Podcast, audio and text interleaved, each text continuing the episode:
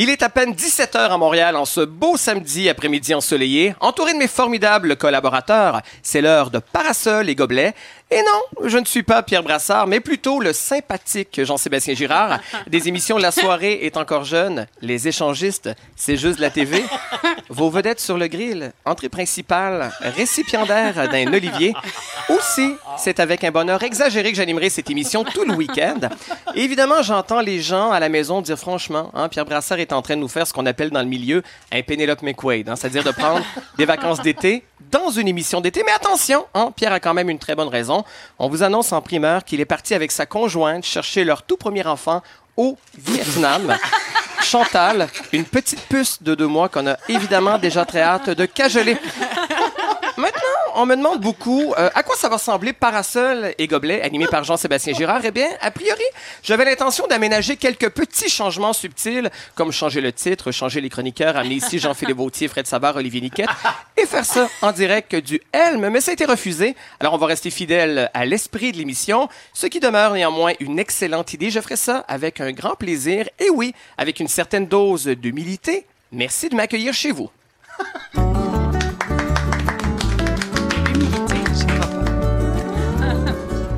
Parasol et gobelets. Et oui, on commence donc cette émission en direct aujourd'hui d'un tout nouveau lieu. J'espère que vous l'aimez. C'est l'espace Johnny, c'est-à-dire en direct de mon tout petit 3,5 dans Rosemont, étant évidemment beaucoup moins riche que le King. Et on accueille cette folle équipe ludique et déjantée, comme dirait un communiqué de presse de Ben Radio-Canada. hein? Tout d'abord, nos gobelets. Celle qui doit faire aujourd'hui de l'anxiété comme une damnée de faire de la radio sans son ex. Je suis complètement déstabilisée. La toujours si enrichissante Raphaël Germain. J'enrichis, j'enrichis. Oui, celui qui est une idole d'enfance pour toute une génération, un maître d'impro, un maître d'humour engagé, un homme que j'ai beaucoup aimé à l'époque du défunt groupe Les Apartistes, Monsieur Christian Vanas. Eh oui. Et maintenant, celle qui a travaillé sur un nombre incalculable de grands projets intéressants, ainsi que sur les échangistes. La toujours si réconfortante Salomé Corbeau, mesdames et messieurs. Bravo. Oui, voilà, sans oublier nos invités d'aujourd'hui en deuxième heure. Une rencontre avec la quintessence de la beauté, de la grâce, de l'élégance, du raffinement, du mystère et du talent, la grande Anne-Marie Cadieux. Et en première heure, le tout petit Pierre-Luc Funk. Bonjour tout le monde. Le tout petit. Bonjour Pierre-Luc. Il est si petit. Mais il est mignon. Mais les tout petits, comment allez-vous?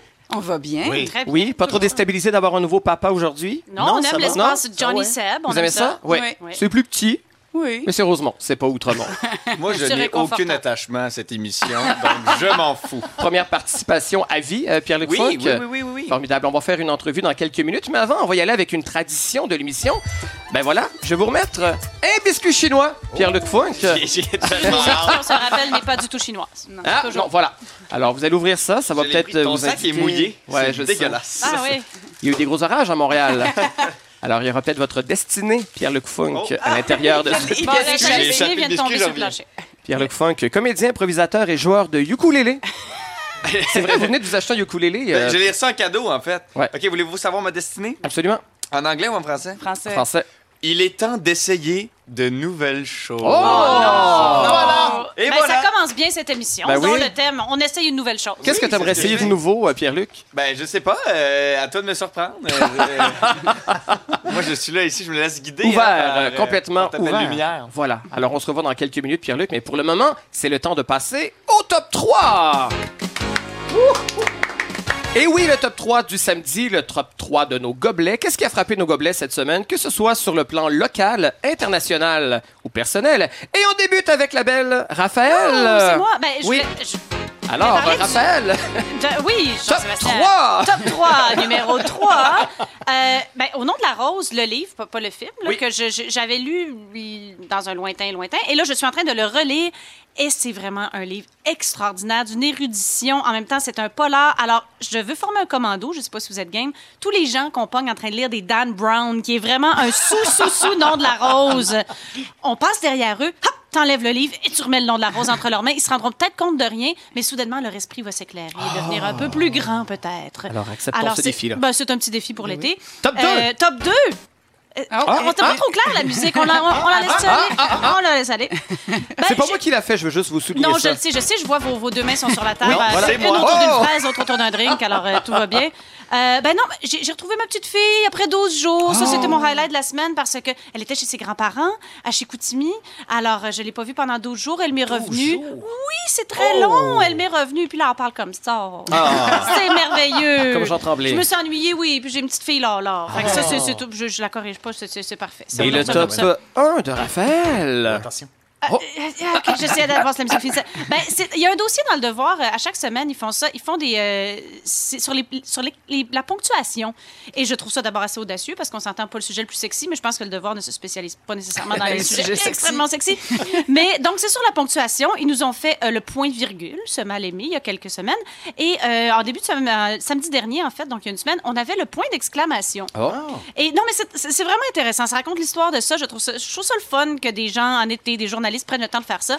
Par contre, à ma grande déception, c'est Stéphane Baillargeon qui signe les articles. Il semble être un enthousiaste du point d'exclamation. Ah. Je pense que visiblement, il n'a pas beaucoup de filles qui correspondent avec lui par courriel parce que moi, le capable. 6 points d'exclamation, tu peux pas être plus surprise que ça. Tu es étonné, mais moi en un, tu es étonné et surprise. Peut-être rajoute un point d'interrogation. Six points à chaque phrase. Non, madame. Et je dis madame parce que je pense que c'est une affliction particulièrement féminine. Les filles, il est temps de corriger ça. Mais la limite officielle, c'est 3, il me C'est semble. non? un, c'est assez. Oui. Un, c'est c'est ce que ça assez. dit, c'est comme etc., etc., etc. Etc. Ça peut Non. pas être trois fois et tout le Non. reste. Et tu peux pas être. C'est surprise.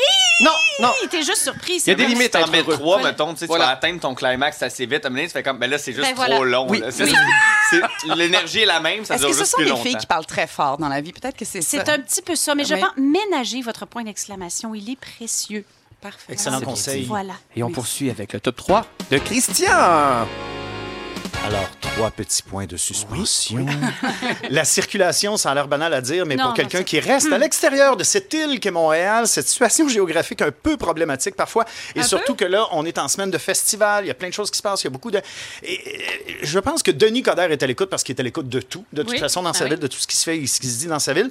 Je ne sais pas s'il est à l'écoute et s'il possède les numéros de téléphone personnels du pont Mercier, du pont Champlain, de Jacques Cartier et de Victoria pour les mettre en contact entre eux autres avec le tunnel. Il y aurait de quoi à faire parce que Oui. quand il y en a un qui est bloqué, il faudrait pas que l'autre réduise ses voies à une seule à l'heure de pointe ou mettre des cônes à l'heure de pointe aux entrées des ponts. C'est un petit peu bizarre, je sais pas, mais.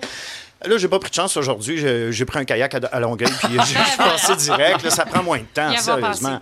Ah non, c'était assez incroyable cette semaine. Sûrement que plusieurs l'ont vécu aussi. Que oui, ça les soit à l'intérieur chroniqueurs, euh, d'ailleurs, les, les chroniqueurs à la circulation à Radio-Canada Sont euh, hystériques. Ben, non, Ben mais ils sont oui. hystériques. Et, euh, ben, Ah, le, le hérisson même, Oui. le Oui, fameux voilà. hérisson dans lequel il circule, euh, a démissionné. Ah ben, Je pense voilà. qu'on Ben, euh, le on le comprend. Et Oui. le top 2.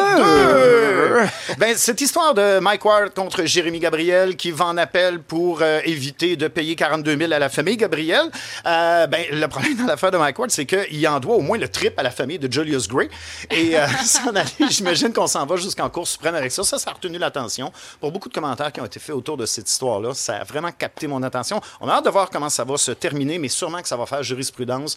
On attend impatiemment le résultat de Absolument. ça On aura l'occasion d'en parler euh, également un peu plus tard au courant de l'émission. Et votre top Sûr. 1 maintenant. Et mon top 1, c'est la visite des Hells Angels à Ottawa cette fin de semaine. Il y a 500 Hells Angels de partout à travers le Canada qui vont se rencontrer pour festoyer et, et prendre un verre, discuter de choses et ah d'autres. Ça va être l'occasion pour la police, un ou deux euh, peut-être, là, tu sais, pour les plus fous.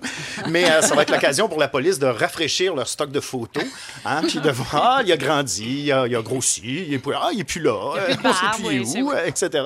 Puis ils ont, ils ont choisi un secteur euh, d'Ottawa qui s'appelle le secteur Carlsbad Spring. Que Quand tu tiens un rassemblement de Hells Angels dans une banlieue d'Ottawa, il y a comme quelque chose qui me surprend là-dedans, qui est vraiment formidable. Il doit y avoir un que- Pokémon très rare. Oui, c'est très violent.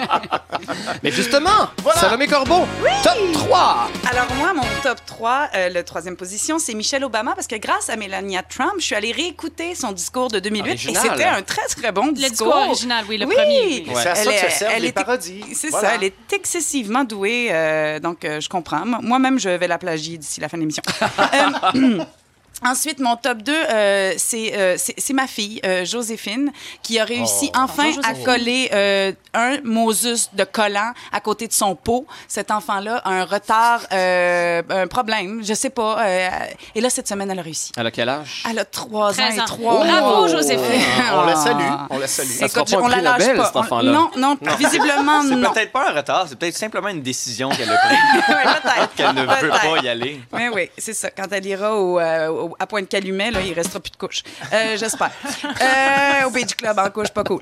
OK. euh, et mon troisième, mon top 3, euh, c'est euh, Stephen euh, voyons, Colbert, qui est allé... Ah, euh, c'était extraordinaire. c'est extraordinaire. Allez euh, sur, les, les- sur YouTube, allez trouver le moment où Colbert est allé un peu euh, faire un genre de pseudo-discours. euh, C'était très, très drôle. À la Pas- convention républicaine. à la convention républicaine avec une perruque de cheveux bleus. C'est vraiment très drôle et un furet mort dans les bras, vraiment. On remet ça en ligne sur notre site Où il a Internet. quand même dit, euh, il dit quand ils sont venus leur tirer, il a dit J'ai pas pas le droit d'être ici, mais pour être honnête, Trump non plus. Formidable. Merci à tout le monde. Et c'est temps d'accueillir convenablement notre premier invité d'aujourd'hui. Bonsoir. Il est tout petit, tout jeune, mais il a déjà beaucoup de milles au compteur dans l'autobus du show business. Voici Pierre-Luc Funk, mesdames et messieurs. Bonsoir! Bonsoir, Pierre-Luc Funk. C'est Comment on dit comme ça qu'on le exactement? prononce. Funk? Je pense, je pense qu'à la base, c'est funk, mais il n'y a personne de ma famille qui a décidé euh, de, de La famille a décidé de dire ça. funk. Ouais, je pense qu'il y a eu un meeting un moment donné à Funk. Noël, puis on fait, bon, on va dire funk. OK, funk, euh, on le gardera pour, euh, pour les fois où C'est de quelle plus origine, gênant. funk? C'est allemand.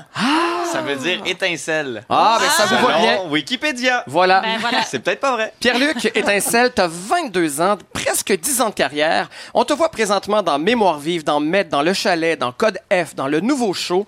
Aussi comme Salomé Corbeau, comme moi, et comme 75% des membres de l'UDA, tu fais partie des échangistes avec Penelope McQuaid. Euh, la question qui s'impose, évidemment, qui est ton échangiste préféré? Euh, écoute, euh, je vais aller. je vais- Oui, OK. Salomé Corbeau qui est en train Qui de est en train- dissiper... euh, qui avait de Ça deux va, bons Soleil? arguments, mais euh, je vais y aller avec, avec toi, Jean-Sébastien. Ah, c'est très gentil. Non, mais Merci. c'est- C'est c'est bon, ça normal. donne bien, c'est lui ça qui donne anime. bien.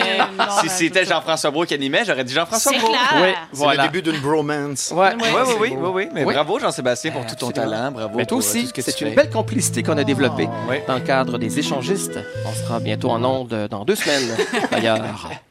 Voilà. Est-ce que tu aimes cette expérience-là plus sérieusement, euh, Pierre-Luc? C'est la première fois, donc une forme de co-animation. Est-ce que le comédien y trouve un intérêt? Ben, en fait, c'est ça l'affaire. C'est que ce qui est dangereux, c'est. euh, moi, dans la vie, je veux être comédien et ben, je pense que je, je le suis, là, en ce moment. C'est ça qui arrive dans ma vie. Mais ça fait peur de dire est-ce que je m'affiche en tant que moi-même? Est-ce que je, je montre aux gens c'est qui Pierre-Luc? Est-ce que là, les gens vont être capables de me voir après comme comédien tout ça? C'est jamais la décision de- du, du comédien, c'est souvent la décision du public. Ouais. Donc, mais. je- Le, le syndrome un peu Patrice Lécuyer. Ouais, dit, exact. euh, vraiment, euh, sans méchanceté, là. Non, c'est il est Euh, super bon dans Unité 9.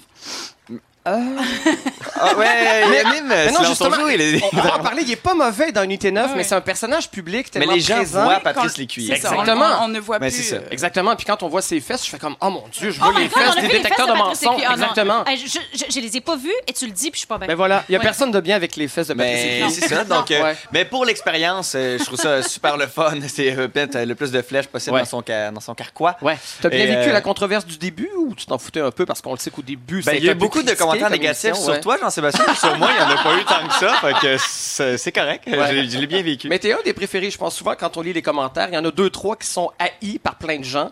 Euh, Oui. Mais toi, t'es celui qu'on aime. Mais les gens sont, sont vraiment trop méchants et c'est là Alors, que je je m'en suis rendu compte. Ouais. Les gens hein, sur le Facebook des échangistes, Ouais. là, je ne sais pas où est-ce qu'ils vivent, là, où ils voient jamais la lumière du jour. C'est puis d'une violence Ils fêtent pas inouïe. Noël, là, tu sais, Ouais. mais ils sont vraiment méchants. On reproche beaucoup à Salomé de rire aussi. On Oui. trouve qu'elle a trop un grand sourire. Ça, maintenant, arrête d'avoir du fun. On fait de la TV, Salomé.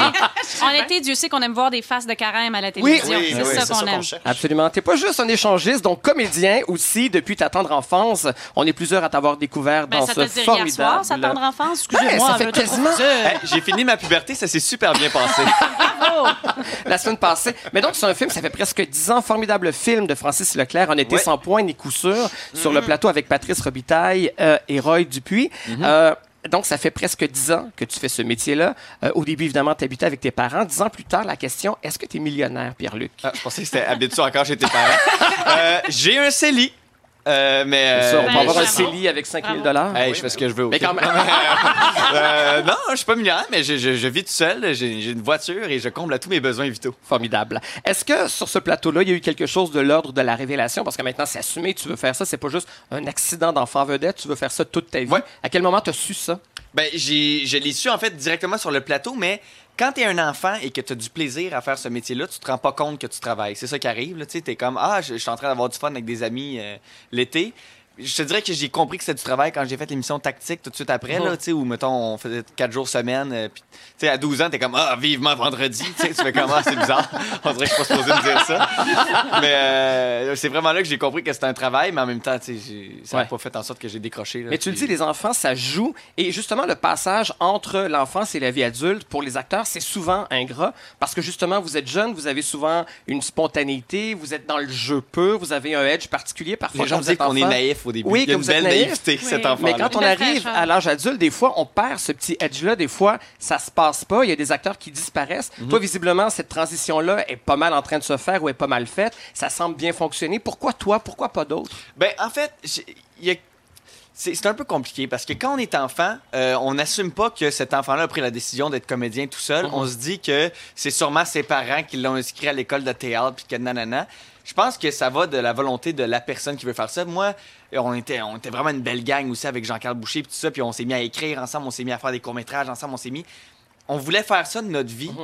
Plus que euh, on vivait une expérience et c'était une aventure enrichissante. Fait que nous autres, on a pris la décision de le faire. C'est peut-être ça, en fait, qui a fait la différence Mais entre là, moi ou un autre. là. Tu arrives à l'âge où les garçons sortent des écoles formées, ils ont plus de, tu sais, ils ont plus de, de, de, de millage en théâtre ou des choses Oui, il y a comme une ça. compétition là, de gens formés. Oui, oui, Parce oui. que toi, tu es allé au cégep, mais en communication, Moi, je plutôt suis- qu'en Il est théâtre. allé en Ben, impro, je- c'est jeune. Je suis allé au cégep, je suis rentré.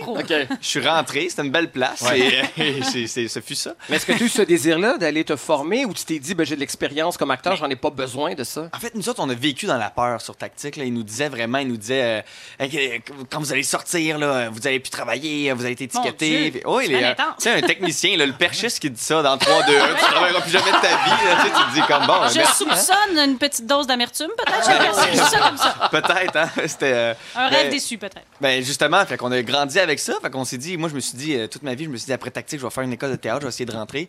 Puis tout de suite après est arrivé 1987 SNL Québec puis tout ça.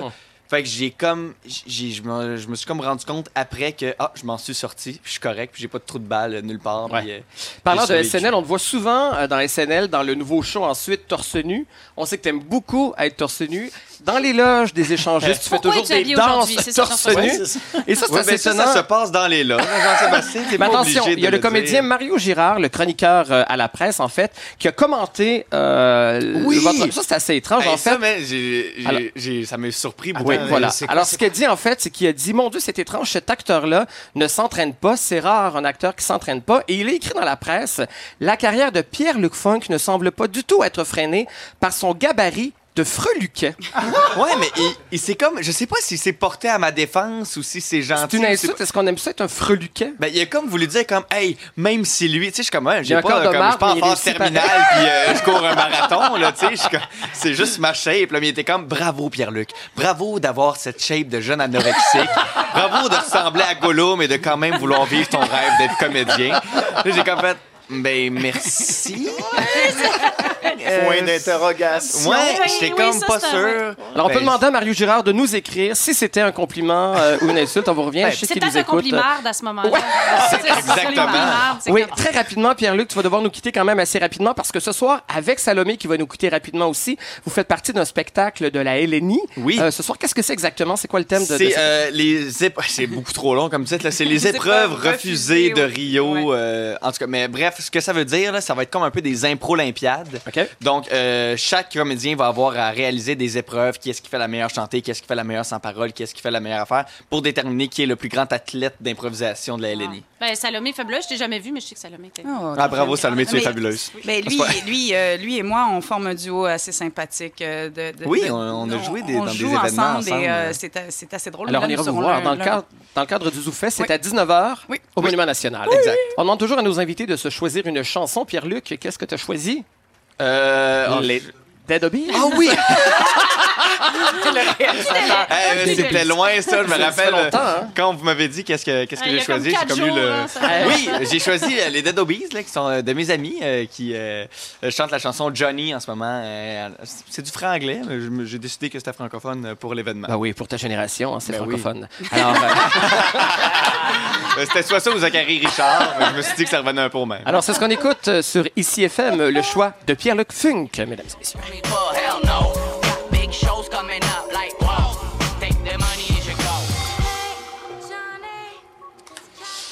De retour à Parasol et Gobelet. En fait, euh, on venait de se demander si d'être freluquet, hein, c'était un compliment ou une insulte parce que vous avez été euh, taxé de freluquet par euh, le journaliste Mario Girard de la presse qui vient de nous écrire. Et C'était incroyable. totalement positif, totalement en lettres majuscules. Oui, merci. Avec par contre l'utilisation de neuf points d'exclamation, euh, Raphaël. C'est sa blonde qui a répondu. c'est Ouais.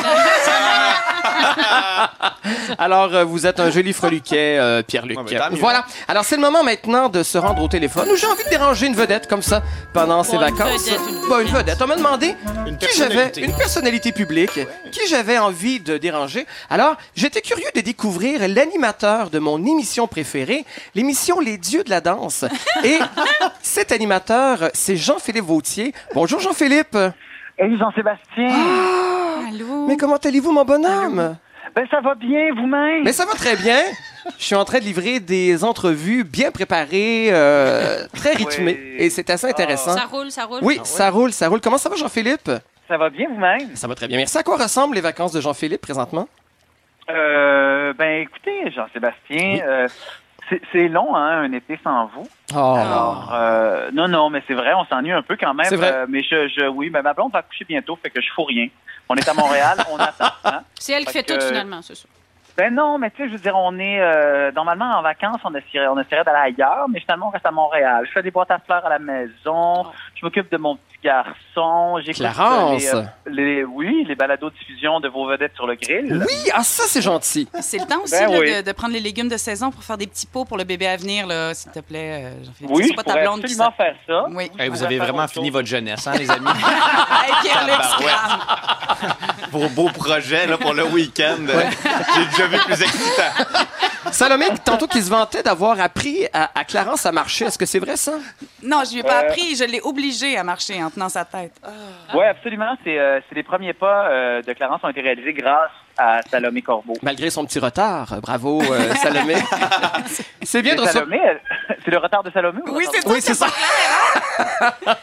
Alors, c'est bien de se reposer, Jean-Philippe. Gros automne pour vous. De retour pour une cinquième année de La soirée est encore jeune, sur ici Radio-Canada Première et sur RTV. Euh, c'est quoi le défi d'une cinquième année, euh, Jean-Philippe? Est-ce qu'il y a un danger? une entre- Je suis pas capable de faire une entrevue avec toi. C'est absurde, hein? C'est tellement niaiseux. C'est tellement niaiseux. Mais c'est quoi le défi d'une cinquième année, Jean-Philippe? Cinquième année de quoi, là? Je sais plus de quoi on parle. La soirée est encore jeune. Ah, ben c'est c'est c'est ben c'est que l'équipe euh, reste ensemble. Là, Là, on a fini l'année, on était a- assis sur les dents. Euh, ben La non, barre mais je était peux- pognée. pour Ah, ben je peux Ben oui. raconter rapidement parce que là, on est entre amis. Mais euh, disons qu'il y en a qui euh, ont commencé à se prendre... euh, ils se prennent- ça se prenait pas pour du 7-Up plate. hein. Ah ben non, mais c'est sûr, il y en a qui réussissent en marge aussi d'autres choses. Que ça crée des rivalités, mais... euh, Il y a des velléités d'animation aussi d'un bord comme de l'autre, visiblement. Parlez-vous de Fred Ah. Savard? Oui. Olivier Niquette qui est en train de préparer Ah, euh, son petit talk ça, show. C'est un peu ça qui met tout le monde sur les dents. Euh, préparation des Gémeaux aussi, Jean-Philippe, hein, celui qu'on appelle le gala de la virilité avec vous et Éric Salvaire. Est-ce que ça va être bon? Oh, mais franchement, euh, t'es pas mauvais, Jean-Sébastien, l'animation. C'est Il y a cette carrière-là, hein? Ah, c'est gentil. On pourrait peut-être animer quelque chose ensemble un jour. Non. Mais, euh, Cela dit, avec Éric Salvaire, je pense que ça va être un pas pire gala. Euh, on vous invite d'ailleurs, Jean-Sébastien, vous avez vu, hein? Ben absolument, parce qu'on est nommé, les gens de la soirée est encore jeune, pour meilleur texte. Et vous-même, en tant que meilleur animateur d'émission humoristique. C'est fou pareil quand on y pense, hein, Jean-Sébastien? Oui, on est parti de tellement loin. Oh mon Dieu. Hein? Particulièrement vous. On n'a rien volé, en tout cas. Ben, Jean-Philippe, merci infiniment d'avoir euh, pris la peine de me parler. On se reparle dans quoi? Cinq semaines?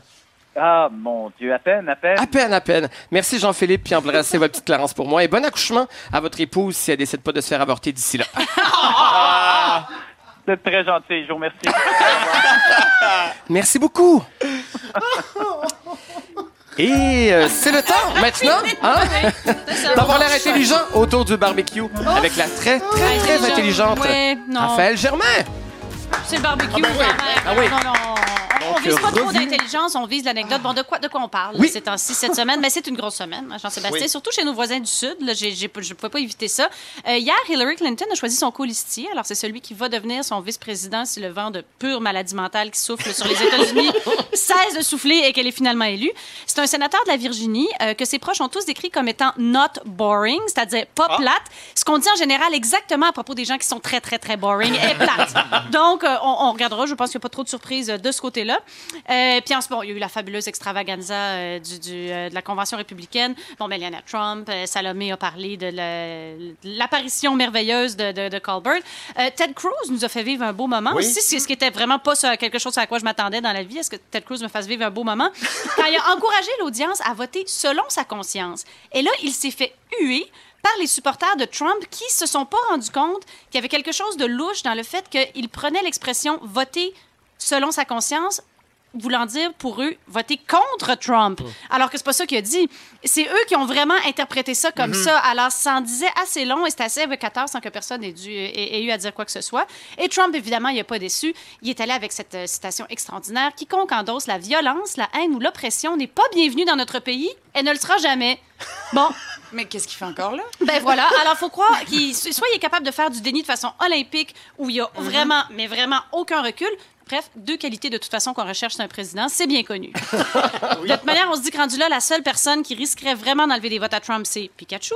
On en a parlé tout à l'heure parce que je sais même pas comment ça se fait qu'on est ici présentement, tout le monde est pas en train de chercher des Pokémon. Parce qu'il y en a un juste à côté de toi, Ah, bouge pas. ça a été lancé il y a deux semaines. Et mais il me semble que les gens font juste ça. Il y a même l'Arabie Saoudite qui a lancé une fatwa contre Pokémon Go. Oui, on les remercie d'ailleurs. Oui, ben non, mais c'est surtout que ça donne toujours une bonne idée de l'air du temps, hein, la fatwa, parce qu'il fut un temps, c'était Salman Rushdie, maintenant, c'est des petits bonhommes. Alors, on se trouve les ennemis qu'on peut, on gère un peu avec ça. Et le pape, récemment, a mis en garde des congrégations de sœurs cloîtrées contre les dangers d'Internet. Ben? Ben, qu'est-ce que vous pensez qu'il visait, hein? Hein, il savait de quoi il parlait. On me dit d'ailleurs qu'il aurait été vu euh, au théâtre, euh, au Petit Théâtre du Nord à Blainville, un hotspot de Pokémon. Je peux vous le dire, j'en ai eu la confirmation. Il paraît qu'il y a un troupeau de gens abrutis là-bas et les gens commencent à penser à leur lancer des ballons d'eau sur la tête parce qu'ils n'ont toujours pas trouvé Pikachu ou je ne sais. Je dis juste Pikachu, c'est le seul que je connais. Bulbasaur. Mais bon, ça, c'est le monde extérieur. Et on le sait tout, mon oncle qui, mon oncle qui est en train de boire sa labatte bleue à côté de- du barbecue en attendant que ses saucisses soient assez rôties. Ce qui l'intéresse, c'est ce qui se passe ici. Et ce qui se passe ici cette semaine, il me semble qu'on a parlé que d'une chose, c'est le combat de titans entre Jérémy Gabriel et Mike Ward, ou, comme j'aime à l'appeler, comment deux personnes qui avaient semi-raison chacun à leur manière sont devenus deux innocents qui ont complètement perdu le contact avec la cause qu'ils sont supposés défendre. Non, mais partez mon oncle là-dessus, parce que vraiment, c'est un peu ça. Il y a eu, du côté de, de, de Jérémy Gabriel, il y a eu ce qu'on appelle le Streisand effect, c'est-à-dire qu'en voulant euh, faire qu'on ne parle pas d'une chose, tu attires l'attention au complet Ben ouais. sur un dossier. Euh, moi, j'avais jamais entendu la joke de Mike Ward. Je, je l'avais pas entendu avant ça. Mais là, parce que. Et, et d'ailleurs, c'est pas sa meilleure blague. Là. Et Mike Ward en a fait des extraordinaires pour l'avoir vu en show, je le sais. Mais celle-là, je l'avais jamais entendue. Mais maintenant, je pourrais la dire à l'endroit, à l'envers, à reculons, la tête en bas. On la connaît tous par cœur. Alors, donc, il y a ce côté-là ce Streisand effect qui est un peu qui est déconcertant un petit peu. Puis Mike Ward, lui, bon, on le comprend, la liberté d'expression, on est tous d'accord, c'est sacré, mais à un moment donné, peut-être, man, laissez faire. Quand des gens te comparent à Molière ou à Shakespeare en disant que Molière et Shakespeare se sont fait, et je cite, bâcher, euh, quand ils ont... Mike Ward ait un peu de dignité. Dit non, je ne suis pas Molière, je suis Shakespeare. J'ai fait une joke ordinaire de même. Et la, à date, c'est un autre des signes du temps, la voix de la sagesse, selon moi, ça irait à Danny Turcotte, qui a tweeté, je pense, ou peut-être juste dit quelque part, en principe, les fous du roi ne sont pas là pour frapper les plus faibles, mais bien pour ébranler le roi. Bon, ça peut être vu comme un encouragement à faire des jokes vaches à propos de Guillaume Lepage, mais c'est aussi juste quelque... Ben, ça peut être vu comme ça. Mais ça me semble aussi être quelque chose qui a du gros bon sens. Alors, on va voir, on va suivre ça de toute façon. Euh, Christian parlait tout à l'heure, ça va être un dossier qui va durer longtemps et euh, qui fait peur à bien du monde. Euh, sinon, ben, en bref, dans les brèves, euh, il y a eu la presse plus, toujours euh, le doigt sur euh, l'actualité tablette. importante, ben, la tablette aussi, euh, qui nous donne des idées pour bouger gratuitement. Ah, ben ça, c'est merveilleux de Bon devoir flash. lire un Ouais. article pour savoir comment bouger gratuitement. Sans payer, Alors, là. Non, C'est sans vraiment payer. pour ça que je bougeais pas, j'avais pas Ben de voilà, t'étais immobile tout ce temps-là. Alors, on nous suggère des lieux, même à Montréal, où on peut bouger Oh, on peut gratuitement. bouger gratuitement? Ben, il y a des lieux, c'est écrit, là, des, des, des ça cours de dehors? yoga. Dehors. Ben, même, c'est quoi? Dans ton appartement aussi. Voyons! Il y a des façons Non. de bouger gratuitement. Mais en Ça coûte rien. Si je Non. bouge dans mon salon, là. Mais il y a une solide équipe chevronnée d'enquêteurs à la presse plus qui s'est mise sur le rien. dossier. Ben non, voilà. Dieu sait que tu aurais pu bouger gratuitement. Euh, D'autres gens aussi à qui on envoie nos pensées. Euh, demain se terminent les Jeux mondiaux de CrossFit en Californie. Alors prenons tous un moment pour rire d'eux autres et être contents de ne pas être en train de faire un jeu mondial de CrossFit, qui doit être la chose la plus désagréable au monde. On le sait que vous êtes en forme, vous n'avez pas besoin de vous le prouver et de le prouver au monde entier à ce point-là. Et pour finir, la semaine dernière, j'avais glissé un mot euh, sur le Journal de Montréal et la poursuite du Journal de Montréal. Oui. Et qui finalement va rebondir, entre autres, grâce à Mike Ward, qui a décidé d'encourager. Oui. C'est Mike. Ward- Ah non, il arrête pas. C'est l'été, c'est l'été de Ward. Euh, mais vraiment, le Journal de Montréal, donc, avait euh, dit dans sa, sa poursuite contre le Journal de Montréal qu'il craignait qu'il y ait, euh, en fait, des, des risques de confusion entre les, les fausses Pour les gens pressés. oui, pour les Ouais, gens pressés, c'est ça qui était merveilleux. Mais je pense qu'ils essaient vraiment de faire valider leur théorie parce que là, on a eu droit cette semaine à quatre recettes rafraîchissantes de popsicle coquin. Alors, c'était pas une blague, ce sont des popsicles coquins. J'ai pas lu la recette, je sais pas. Est-ce que le popsicle popsicle te taquine? Ah ben, je sais pas. Est-ce qu'il est grivois? Est-ce qu'il te taquine? Est-ce que c'était une blague? J'ai pas trop compris. Et surtout, cette ligne qui est vraiment, on dirait, c'est- si quelqu'un essayait de parodier le Journal de Montréal, on aurait de la misère à l'inventer. Enceinte sans le savoir, elle accouche dans la baignoire. Alors, finalement, Ouais, c'est des choses qui arrivent, ça. ce sont des choses qui arrivent et qui sont généralement rapportées par le Journal de Montréal. Alors, je pense qu'ils essayent de prouver leur propre théorie, peut-être pour gagner une éventuelle repoursuite en Cour suprême. D'une manière ou d'une autre, Mike Ward va être sur le cas. Merci Wow. infiniment, Raphaël Germain. Nous sommes effectivement vous. plus intelligents. C'est formidable. Elle va nous parler des plus grandes comédiennes françaises. Elle Oh. sait de quoi elle parle, car elle est le même une pas pire comédienne d'ici. Voici la toute belle, Salomé Corbon. Je suis même un peu une comédienne française. Ben, Euh, Oui, ça vous avez double dire. Oui, oui, nationalité. oui, hein. Oui, oui, j'ai la nationalité française. Alors, je vais faire toute ma chronique avec l'accent français, ça va être super. Ah, non, non, non. OK, OK, OK, OK, OK. Euh, en fait, les plus grandes comédiennes, à mon sens, en- à, à moi, à mon opinion très humble, Très, très sur- humble. surtout sur les comédiennes comiques françaises. Parce que quand on parle des françaises, on voit tout de suite comme Isabelle Huppert et son air éthéré de Grande Je me suis fait violer. Tragédienne. Voilà. Euh, euh, c'est ça. Ou les folles comme Béatrice Dalle et euh, Isabelle Adjani. Moi, elles me font ni chaud ni froid, ces belles françaises. Ce que j'aime des françaises, c'est quand elles sont drôles. Et il y en a des très, très bonnes. J'aurais pu euh, choisir Catherine Fro, qui est à mourir de rire. Euh, Agnès Jaoui, qui a toujours Mm-hmm, le même personnage, mais qui est un personnage qu'on veut revoir sans cesse. Euh, mais j'en ai choisi trois autres que j'aime aussi beaucoup. Et depuis un... Josiane Balasco, Mm. Valérie Ah. Lemercier et Michel Larocque. Alors, Valérie Lemercier, pour moi, c'est le rôle de composition. Des femmes qui composent à ce point-là aussi bien que ça, c'est très rare. Elles travaillent la voix, le corps. euh, Il y, a- il y a des moments où elle, elle a un peu échappé l'histoire du blackface. là. C'était pas, c'était pas top top, ce film-là, que c'était... Pas euh, vraiment échapper une histoire de blackface. Je pense que- Je pense que tu l'as déjà ramassé à terre. tu sais. Ouais, ouais, c'est ça. Ça, c'était pas son meilleur rôle, mais sinon, règle générale, Valérie Lemercier a une qualité euh, d'interprétation dans, dans- jusqu'au bout des ongles. C'est-à-dire qu'elle va vraiment, vraiment maîtriser sa voix. Tout est placé, sa voix, sa diction. Elle va chercher des fois des consonnes et des nasales, particulièrement dans les visiteurs. Tu dis, mais je l'entends, la française bourgeoise. Elle va la chercher là, dans ce qu'il a. Elle, me fait vibrer telle une Vous vraie pouvez nous faire ça, une consonne nasale pour les gens à la maison? Une- une- J'ai dit une, une consonne nasale? Ça voulait... Non, c'est une voyelle nasale. Une voyelle nasale. Oui, oui. Mais faites-nous-en une. Ben, en, en, un, un, un. Ce sont Et ça, c'était le moment préféré des auditeurs. Ouais. non, mais c'est la raison pour laquelle, justement, c'est pas lundi, c'est lundi. Oui, c'est ça, Lundi. c'est lundi. On a un extrait d'ailleurs, Oui, Salomé. c'est mon extrait préféré des visiteurs, où elle parle à euh, Christian Clavier, dit Jacouille. Monsieur, oh, il part avec votre poncho! Cherchez les serpillères! Serpillière! C'est la musique! c'est extraordinaire ce qu'elle ce qu'elle arrive à faire. Et, euh, et elle, est, elle, est, elle est excessivement euh, douée. Dans, et je l'ai vue sur scène et elle est aussi une grande femme de théâtre.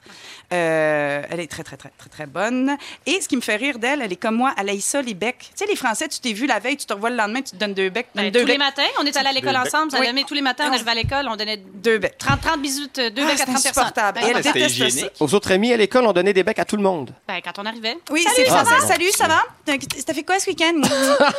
bon, c'est c'est pas insupportable. vraiment un bec, c'est un bruit Oui, sur oui. la joue. Oui, là. oui. Ah, un- même, même pas direct, ça c'est joue un peu dans un peu dans l'oreille. Alors, deuxième choix, Salomé.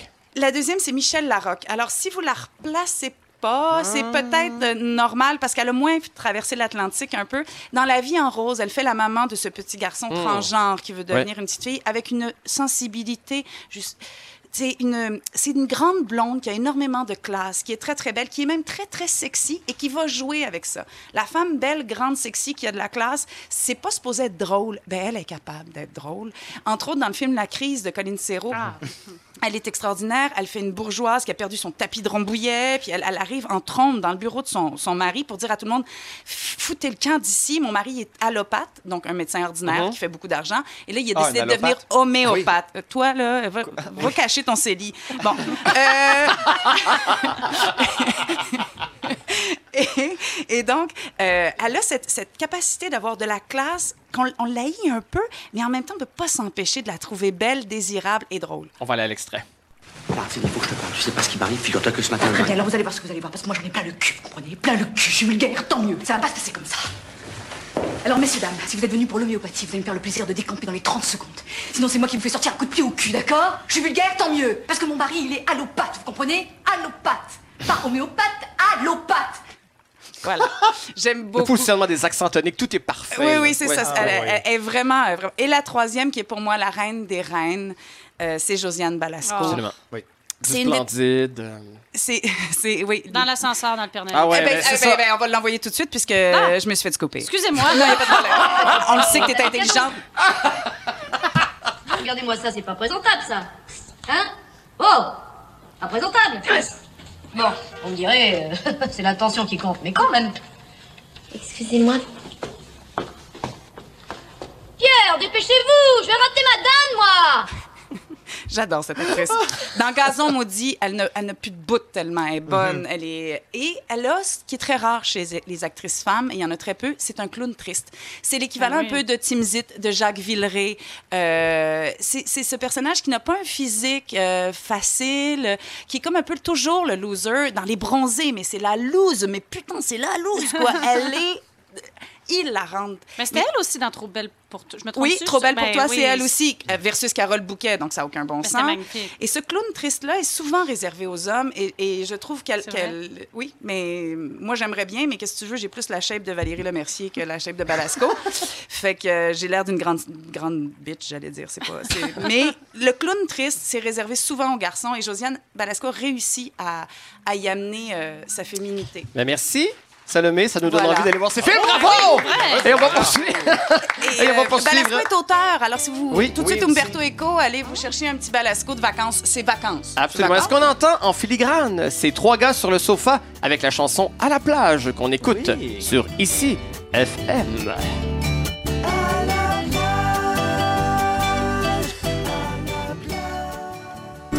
Pendant les vacances de Pierre Brassard, c'est Jean-Sébastien Girard qui prend les commandes de Parasol et Gobelets. Voilà une émission bien sympatoche. Il vient nous présenter aujourd'hui un quiz sur Donald Trump que nous pourrions appeler Trompe-toi pas. C'est la chronique de Monsieur Christian Vanas, mesdames et messieurs. Oui! C'est nouveau, c'est le quiz. Oui, c'est nouveau. J'avais peu- j'avais peut-être l'intention de vous parler d'une chronique sur les plantes toxiques comme l'ortie ou l'herbe à poux, mais je me suis dit, ben, Donald, ça va faire pareil. Ben, voilà. C'est un excellent choix aussi. On reste thème. non, ben, parce qu'il y a eu, euh, évidemment, en marge de cette convention républicaine, il y a eu toutes sortes de controverses, notamment au niveau des musiques utilisées par le candidat dans ses ralliements. Ben que personne personne n'est d'accord. à chaque Personne n'est d'accord à chaque fois. Le dernier en date, ça a été le groupe Queen, évidemment, qui a dit ben, de la façon dont vous traitez les homosexuels et LGBT, laissez donc faire. Merci beaucoup. Euh, Neil Young, on se souvient, George Harrison, la succession de George Harrison, qui voulait absolument pas que Trump, le Quand la succession de Oui, quelqu'un vient chercher pour dire ça, c'est beaucoup la succession de Luciano Pavarotti. Mais vite, on va faire un quiz. Je vais vous demander, pour démêler tout ça, qui sont les artistes qui sont en faveur de Donald Trump, qui se sont exprimés publiquement en sa faveur, et quels sont les artistes ou personnalités qui se sont exprimés contre Donald Trump? Fait que, on y va. Donc, je vous nomme un artiste ou une personnalité. Vous me dites pour ou contre Donald. D'accord? On y va. Alors, rapidement, les Rolling Stones. Contre. Absolument contre. Ça a été dans les premiers, d'ailleurs, comme Adele. Euh, Shakira. Contre. contre? Oui, absolument contre, absolument Oui. contre, absolument contre. Lou Ferrigno.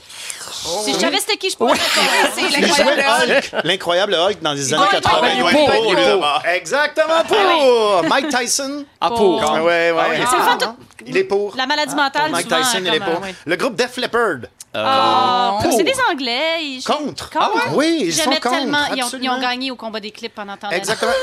Twisted Sisters. Oh. Le groupe metal Twisted wow. Sisters. Doit être Ah, eux. pour- Hein, contre. Ah ouais? Oui, ils sont On contre. est plein de préjugés, hein, le Oui, métal ben, et pour... exactement. euh, voilà. Ça, c'était No, They're Not Gonna Take It. euh, Oui, exactement. Ouais, ouais. Sir Conrad Black. Ah, pour- Euh, Oui, oui, absolument pas, absolument pas. Le chanteur et euh, guitariste des Eagle of Death Metal qui ont été pris au Bataclan. Oui, alors, pour. Ben. Hughes. Hein? Non, il est pour, il est Non, pour, il est il est pour. pour les armes à feu, il est pour tout. Lui, absolument il est- pour. il est- lui, c'en est un vrai.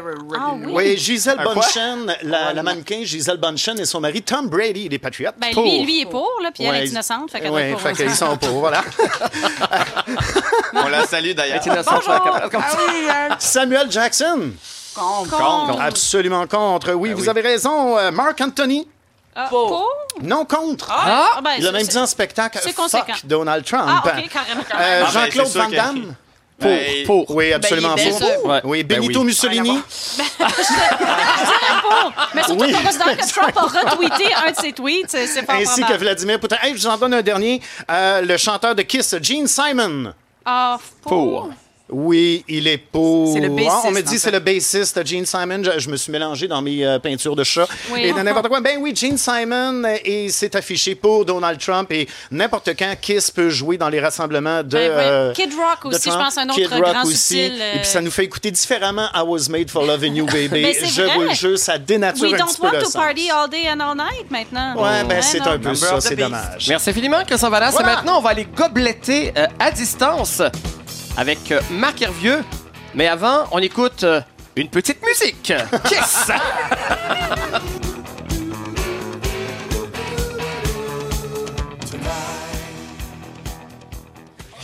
Et c'est le moment d'aller déranger encore une fois quelqu'un. Il goblette à distance. C'est l'ami de l'émission, Marc Hervieux, qu'on va joindre à Québec. Bonjour Marc. Bonjour Jean-Sébastien et bonjour tout le monde. Bonjour. Bonjour. Je suis presque insulté, Marc. J'étais content de faire Parasol et Gobelets pour être avec vous. Ben là. J'ai l'impression que vous avez fui pour pas être avec moi en fin de semaine.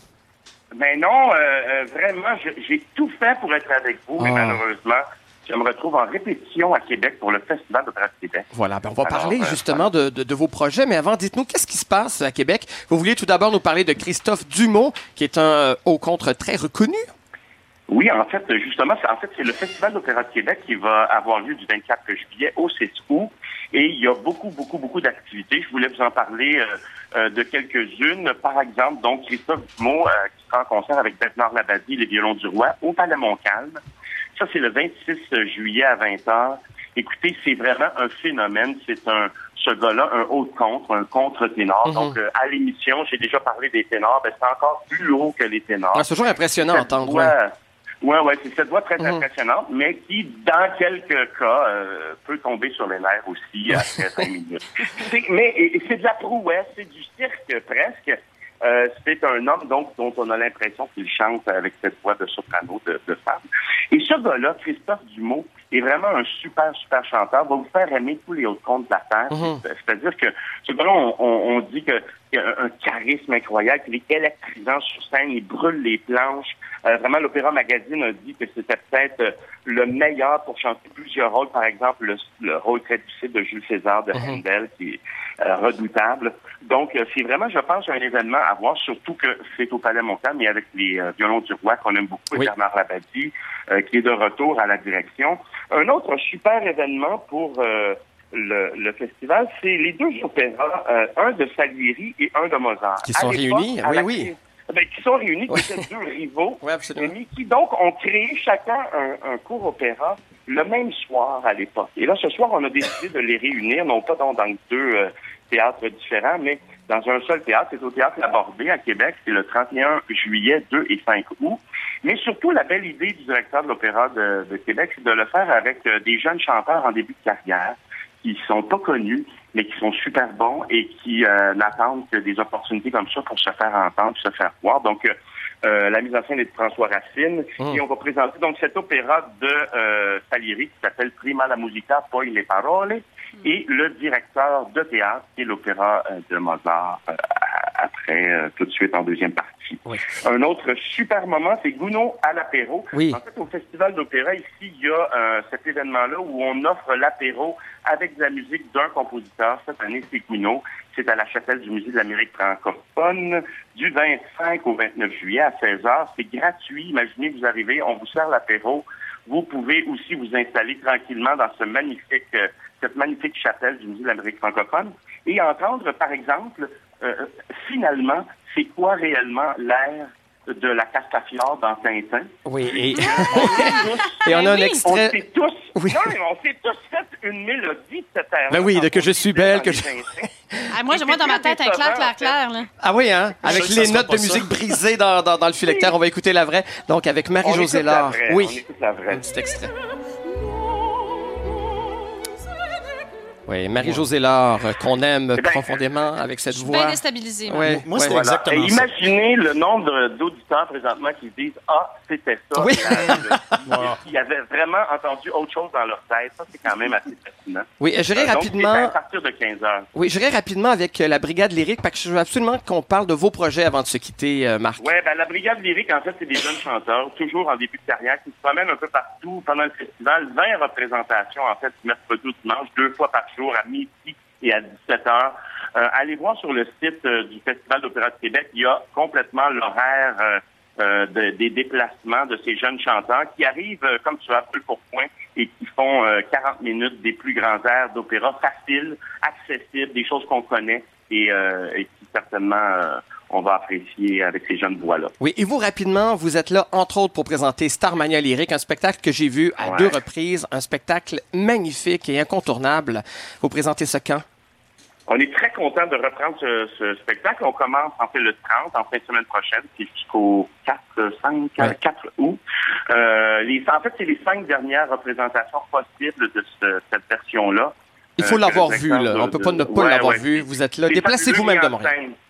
Ouais. Mis en scène par Michel euh, Lemieux et Victor Pilon avec des projections avec c'est fabuleux, C'est magnifique. l'Orchestre Ouais. symphonique de Québec. Ouais. Un très beau spectacle. Oui. Et en terminant rapidement, il y a ce spectacle de ténor aussi auquel vous faites partie. Oui, en fait, les quatre ténors. En fait, il y a, euh, dans le festival, il y a toujours un, un concert qui est donné euh, à- dans la cour du séminaire de Québec, vraiment dans un cadre exceptionnel avec des décors naturels d'une grande beauté. Euh, la scène est là en plein milieu, les gens sont alentour, il y a, je sais pas, 1500, 2000 personnes. Et euh, c'est toujours le grand coup d'envoi du Festival d'opéra. Donc, je serai là demain euh, avec euh, trois autres ténors québécois. Et on le dit pas assez souvent, ces trois ténors-là québécois aussi se promènent partout à travers le monde, sont engagés partout présentement à travers le monde pour chanter euh, dans les plus grands opéras, les plus grands rôles et sur les plus grandes scènes. Alors venez les Merci. entendre en, en personne. Et moi, moi-même, je suis là. Oui. On est quatre et on va pousser Merci, la note. merci beaucoup, Marc, d'avoir pris la peine de nous parler dans cet horaire de fou. On va aller vous voir avec grand plaisir. Et ben, on vous retrouve ici la semaine prochaine, évidemment. Et nous, ben, on va être là probablement en deuxième heure. Restez avec nous. On va recevoir la divine Anne-Marie Cadieux. Et on va inaugurer un tout nouveau segment tout de suite après les nouvelles. Parasol et gobelet, deuxième heure. Rebonjour tout le monde, je ne suis toujours pas Pierre Brassard, mais bien Jean-Sébastien Girard, toujours en remplacement du King lui-même. C'est pas une mince tâche. Le King, parti, je le rappelle évidemment, hein, chercher un petit enfant au Vietnam. On vous invite à ne pas hésiter à le féliciter sur les réseaux sociaux. Quand il va revenir avec Chantal, ça va lui faire chaud au cœur. Toujours évidemment entouré de ces formidables gobelets Salomé Corbeau, Raphaël Germain, Christian Vanas, et vient de se joindre à nous la succulente Anne-Marie Cadieux. Bonjour Anne-Marie. Bonjour, Jean-Sébastien. Merci d'être avec nous en cette journée euh, si occupée. Et ben, on va y aller avec cette tradition, euh, ma foi, fort sympathique. On vous offre un biscuit chinois. C'est le fun. Vous qui que je- jouez dans nom, hein? Ah, voilà le lien. Et vous allez avoir Oui. votre destinée dans ce biscuit-là. Oui. Attendez, en français. Euh, Vous voyagerez beaucoup pour affaires et par plaisir. Eh, Ah, ben, c'est formidable. Avez-vous des voyages prévus bientôt? Pas du tout. Je, je- je reste euh, à Montréal jusque- jusqu'en décembre. Mais après, peut-être le Brésil. Oh! Oui, traverser Montréal, c'est comme un beau voyage. Oui, c'est un voyage plein de, oui, et de, de péripéties. Eh bien, justement, des péripéties, vous allez en vivre beaucoup à travers vos personnages. Oh, beau lien! Et c'est d'ailleurs le moment de présenter officiellement cette formidable invitée.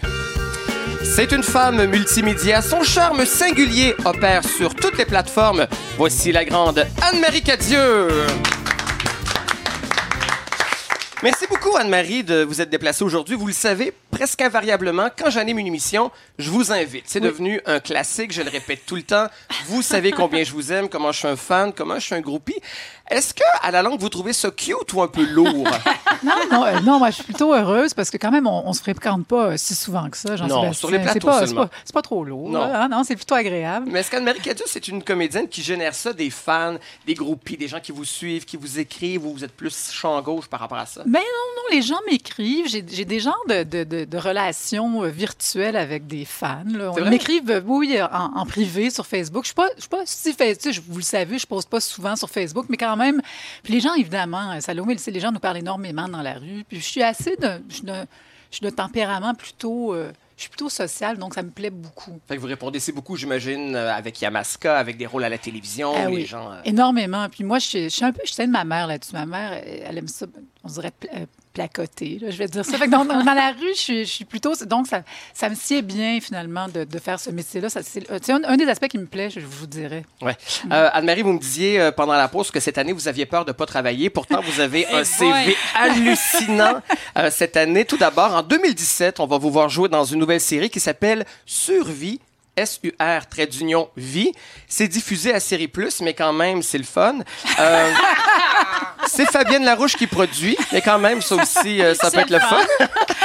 C'est une série qui m'en vedette Marie-Lou Wolfe et Sébastien Huberdeau. C'est une fiction qui se déroule autour d'une émission de télé-réalité. Qu'est-ce que c'est exactement? Oui, c'est un genre de fausse télé-réalité, c'est-à-dire que non, c'est le personnage de Marie-Lou Wolfe, c'est une actrice un petit peu sur le déclin qui est allée à LA pour faire carrière, puis là bon, elle revient, ça va pas bien, puis elle décide de participer à une télé-réalité pour redorer finalement sa carrière. On a vu ça d'ailleurs, on, On a sait vu que c'est ça. toujours une bonne idée, hein, redorer sa carrière avec une télé-réalité. Et là, évidemment, donc, ça, ça va tourner autour de ça. C'est une émission un petit peu, euh, je dirais qu'il y a un certain, assez glauque, un peu une critique de la télé là-dedans, euh, parce que tout est, tout est manigancé, tout est, évidemment, moi, je fais de la scénariste de la télé-réalité, donc évidemment, on pense que c'est improvisé, mais ça ne l'est pas. Manipulé. Et on a Pamela Anderson qui va venir euh, participer hein? à l'émission, oui, oui, qui, qui devait jouer son propre rôle, mais qui finalement va, va jouer quelque quelque chose qui s'apparente à, à, à ce qu'elle fait dans la vie, mais, mais ça va être un personnage. Mais donc, pourquoi euh, Pamela Anderson? Pourquoi Marie-Chantal Toupin? Pourquoi, euh, Écoutez, il faudrait demander, mais je trouvais ça intéressant parce que peut-être qu'il y a un parallèle à faire entre cette, cette actrice aussi qui. Entre le personnage principal Oui. joué par Marie-Lou Wolfe et elle, je pense qu'il y avait un parallèle. Puis aussi, on, on- il y a peut-être, c'est fou, je lisais le scénario, puis il y avait des. On, on veut, on veut aussi, on fait des références, bon, lointaines, moi je trouvais à Marilyn Monroe, parce qu'elle lit du Jacques Derrida, là, euh, le, le personnage de Pamela Anderson là-dedans, donc un peu intellectuel, c'est c'est un masque, tout ça. Donc, euh, c'est une série qui va être assez riche, ouais. Est-ce que c'est une bonne comédienne, Pamela Anderson? Mais écoutez, je sais, est-ce que. Ben oui, vous le savez. Ça fait tellement longtemps que j'ai j'ai pas vraiment suivi sa carrière, je vais dire, mais dans ce qu'elle faisait, je me qu'elle était très bien, mais elle a fait Baywatch, là, on s'entend. Là, Oui, Raphaël. c'était pas- on n'était pas dans la grande On interprétation. n'était pas dans la grande interprétation, Ouais. là, mais je Est-ce que vous êtes devenus des amis? ben, j'ai- eh non, mais je l'ai pas encore rencontrée. Ah! C'est pour ça que je me permets. Je peux pas vous dire. Là, en ce moment, je j'ai pas joué avec elle. Je vais la voir la semaine prochaine. Donc, euh, oui, moi, je pense que oui, euh, certainement. Est-ce que vous êtes une fan de la télé-réalité dans la vraie vie? Euh, j'ai mes moments de. Non, mais pas tant que ça, mais j'ai quand même mes moments de. Comment, de plaisir De faiblesse. oui, ça m'arrive. Un genre de. Tu sais, de Bachelor, là, des Ah fois, ouais, à, ouais, ouais. à l'époque, ou des trucs. Moi, mais pas, pas à outrance. Desperate Housewives. Un genre. Non, ouais. Ou, tu sais, est-ce qu'un souper presque parfait peut être une télé-réalité? Ah ben oui, ben oui. D'une fois de temps en temps, là. Ça fait pas de mal à personne. une autre série qui va être disponible bientôt dans l'extra de tout.tv, une série qui s'appelle Trop, avec Evelyne Brochu, Virginie Fortin, entre autres. Une série sur les joies et les peines de trentenaires. Est-ce que c'est un peu comme les l'espèce de la vie, la vie d'une nouvelle génération? Ça- je pense que oui, c'est vraiment, euh, comme vous le dites, une, une- une- il y a une brochette de comédiens extraordinaires, dont Éric Bruno aussi, Alice Mhm. Pasquale, tout ça. Puis je pense que c'est sur ça, sur les, les joies, les peines, les tribulations, les, les doutes, les comédies dramatiques aussi, écrites écrite par une femme, Marie-André Labbé, euh, réalisée aussi par Claudia Bichot et Louise Archambault. Euh, oui, Salomé, c'est c'est le fun de voir ça, hein, une, une Oui. équipe euh, Ben féminine comme ça, et puis les premiers rôles féminins. Moi, malheureusement, je fais, je fais la fille plus vieille, je fais la, On est rendu là. La- Pas la mère d'une trentenaire, toujours non, bien. non, mais je pourrais, cela dit. Mais euh, je fais la patronne d'Éline Brochu, mais c'est quand même un rôle très, très. euh, c'est un, très beau rôle, avec. tu sais, un- être un petit peu. Être un peu. Comment dire Un mauvais caractère. Ouais. C'est, c'est chouette à jouer. Fait que je renoue un petit peu avec la comédie en ce moment. Je parle à, à l'écran ou avec Web Thérapie aussi, là, que je Ouais. fais en ce moment. Donc, je trouvais ça chouette de faire ça, puis de travailler avec Louise et Chloé. Oui. Et Ouais. heureusement pour nous, beaucoup de théâtre euh, encore. Ouais. Euh, vous avez triomphé d'ailleurs cette année en étant Sarah Bernard au TNM dans La Divine Illusion de Michel Barbouchard. On s'en Mhm. remet à peine de cette interprétation-là. Euh, et ce que j'ai appris ce matin, c'est que le premier rôle professionnel au théâtre dans lequel vous avez joué, c'était Michel Marc Bouchard dans une pièce qui s'appelle, tenez-vous bien, La Veuve et le Varec. c'est une pièce d'été voyons. qui a été tenue à Matane. Parlez-nous de ça. Mais c'est vrai, ça. Ça, c'était mon, ça a été mon seul théâtre d'été. C'est vrai? Oui, ça a été mon premier. On a étudié ensemble, Michel Marc et moi. À Ottawa. à Ottawa. Donc, moi, j'ai j'ai assisté à la naissance de, de, de, de cet auteur-là, qui, qui était vraiment très talentueux. On savait qu'il y aurait une très grande carrière. Mais ça, c'est avant les mus, c'est C'était avant avant, tout, les- c'est sa première pièce vraiment qui a marché, c'était La contre-nature de Chrysippe Tanguay, Ouais. écologiste. Et donc, euh, bon, même les Feluettes, j'ai participé aux premières lectures, tout ça. Donc, on est des, des, des, des amis de très longue date et des, des, des collègues de travail. Et on était partis justement à Matane. C'était une pièce qu'il avait écrite, puis n'est pas vraiment, hein, vous la connaissez pas. Ben non. Ouais, non. Ça n'a pas été D'ailleurs- publié, ça n'a Ben, pas... été- Non, mais c'était pas une mauvaise pièce du tout. On était, c'est un autogéré. On n'a pas fait une scène. On était à Matane. Puis on riait parce qu'on se me souvient qu'il y avait une critique qui disait La veuve et le varèche. Puis on disait, on disait, là, on disait de, de, Michael, de, Mi- de Mi- Michael Marche Boucard. Mais donc, ça a été quand même. J'avais 18 ans, je sortais. Tu sais, je veux dire, c'était c'était quand même une expérience qui était, qui était Ça le fun un à bel vivre. été. Ben oui. Ça fait un été. Ça Ben fait oui. un été. C'est beau, madame. Ouais, ouais. Cet automne, il y aura Tartuffe euh, de Molière, évidemment. Vrai qu'on on nomme tout mon CV. Ben oui, mais il y en a tellement, on va devoir s'arrêter là déjà, Oui, malheureusement. Tartuffe. Non, mais c'est vrai. de Denis Marleau, mise en scène. Euh, invariablement, quand une actrice présente en entrevue qu'elle monte à Molière, tu as tout le temps l'animateur qui fait comme Ah, pourquoi Molière Ouais. en 2016 J'ai envie de vous poser cette question-là, mais avec la contrainte de ne pas pouvoir répondre parce que son propos Ouais, est plus actuel que jamais. Non, non, je dirais pas ça, mais je vous dirais, cela dit, que, que, que Denis Marleau, ben, je ne veux pas vendre la mèche, mais il se situe. euh, il se situe au Québec à une une période très particulière qui est contemporaine, qui est au 20e siècle. Donc, il y a ça qui est intéressant. Mais est-ce qu'il va être, est-ce qu'il est adapté en langue Il n'est pas adapté du tout, du tout, du tout, du tout, du tout. Fait que ça, c'est déjà, moi, j'étais très excitée de ça. C'est un jeune Tartuffe, Emmanuel Schwartz. Ouais. On peut pas. Donc, ça, c'est assez. Oui, Ouais. oui, c'est Emmanuel Schwartz qui va était faire dans, euh, Tartuffe. dans Qui- Nathan Legault, oui, hein, c'est ça, il qui faisait faisait, le- ben qui, oui, qui est un acteur oui. extraordinaire. Donc ça, déjà, c'est assez... euh, c'est une vision un petit peu différente de sur Tartuffe. Évidemment, ben, Tartuffe, on, on sait que ça avait été censuré à Mhm, l'époque. mhm. Euh, on ne parlera pas de censure aujourd'hui, on en a parlé tout à l'heure. Mais euh, non, mais Tartuffe, des grandes pièces. Là, Je- sans dire ça, Tartuffe, on peut le refaire. hein. c'est le faux dévot, c'est l'imposteur. Fait qu'un imposteur, est-ce que Donald Trump n'est pas un genre d'imposteur? Ah! Alors, c'est un imposteur, puis c'est un peu quelqu'un, euh, un gourou, tout le monde. C'est l'histoire d'Orgon qui se met à voir en lui quelqu'un d'extraordinaire, mais c'est un faux. Il est faux, c'est faux. Donc, Mm. ça, on en retrouve toujours. Donc, c'est une pièce qui est. C'est une fort bonne pièce. Allez, Jean-Sébastien. Ben, nous irons voir ça, évidemment, de la mise en scène de Denis Marleau au TNM cet automne. Ça m'arrache la peau du cœur, mais on doit s'arrêter là. Mais On je- va revenir un petit peu plus tard. D'accord, puis je reste ici. De Oui, toute ben oui, absolument. Euh, vous avez une chanson à nous proposer? Oui, ah oui. Oui. Je, je vous propose C'est l'été, c'est l'été, c'est l'été, chanté par Evelyne Brochu. Et euh, attends, attends, attends, attends. Félix et Félix Diot, Diot, oui. écrit et, comp- écrit, composé. Puis vous pouvez aller voir, vous allez avoir le lien, j'imagine, sur votre. Absolument, c'est Oh oui, déjà là. très très charmant. Oui. Oui, Alors, et on ça écoute vient ça. juste, juste, juste de sortir. Alors, pour euh, Anne-Marie Cadieux, sur Ici FM. Coulera-t-il une eau de chagrin du premier flocon tombé sur ma main? Chaque année c'est la même chose. Il faut bien que l'été se repose. C'est très joli. Oh, comme c'est joli. Très beau choix musical, Anne-Marie Cadieux. Merci beaucoup. C'est pas maintenant parce que c'est l'été qu'il faut virer niaiseux. On fait du rattrapage scolaire avec Salomé Corbeau, mesdames et messieurs. Eh oui! Alors, euh, nous sommes en secondaire 5 et nous allons réviser monde contemporain. Qu'est-ce que ce nouveau cours que nous n'avons pas eu, nous, puisque nous avons tous atteint un âge vénérable? Alors, le monde contemporain, c'est le monde d'aujourd'hui qui est en constante évolution. C'est les partenaires entre les pays, la mondialisation, donc la démographie, la population, tout ça. J'ai choisi. C'est intéressant trois- pour vrai comme cours quand Non, même. non, il est super le cours. Pour Mais vrai. c'est un vrai cours? Oui, Ça oui, existe vraiment? Ah. Les secondaires 5 ont ça, monde contemporain. Euh, donc, j'ai laissé deux, deux thèmes à Anne-Marie Dussault, le pouvoir et les tensions et conflits, ça, j'y laisse. J'en ai choisi trois. On va, on va en faire juste trois, parce que c'est l'été, c'est l'été. Alors, premier, euh, premier thème, l'environnement. Je vais vous poser une question, vous essayez d'y répondre, d'accord? En quelle année la Convention de Vienne, entente internationale qui vise à protéger la couche d'ozone, pardon, a-t-elle été signée? Je vous donne un indice, Sprenet et Toupette. 82? Hi, on n'est pas loin. 84. Eh bien, 84, Quatre. c'est la découverte du trou dans la couche d'ozone. 85. Cinq. Mais ce qui est particulier avec la Convention de Vienne, c'est d'abord que c'est une convention internationale qui a fonctionné déjà. Déjà, c'est déjà rare, en partant, c'est pas mal.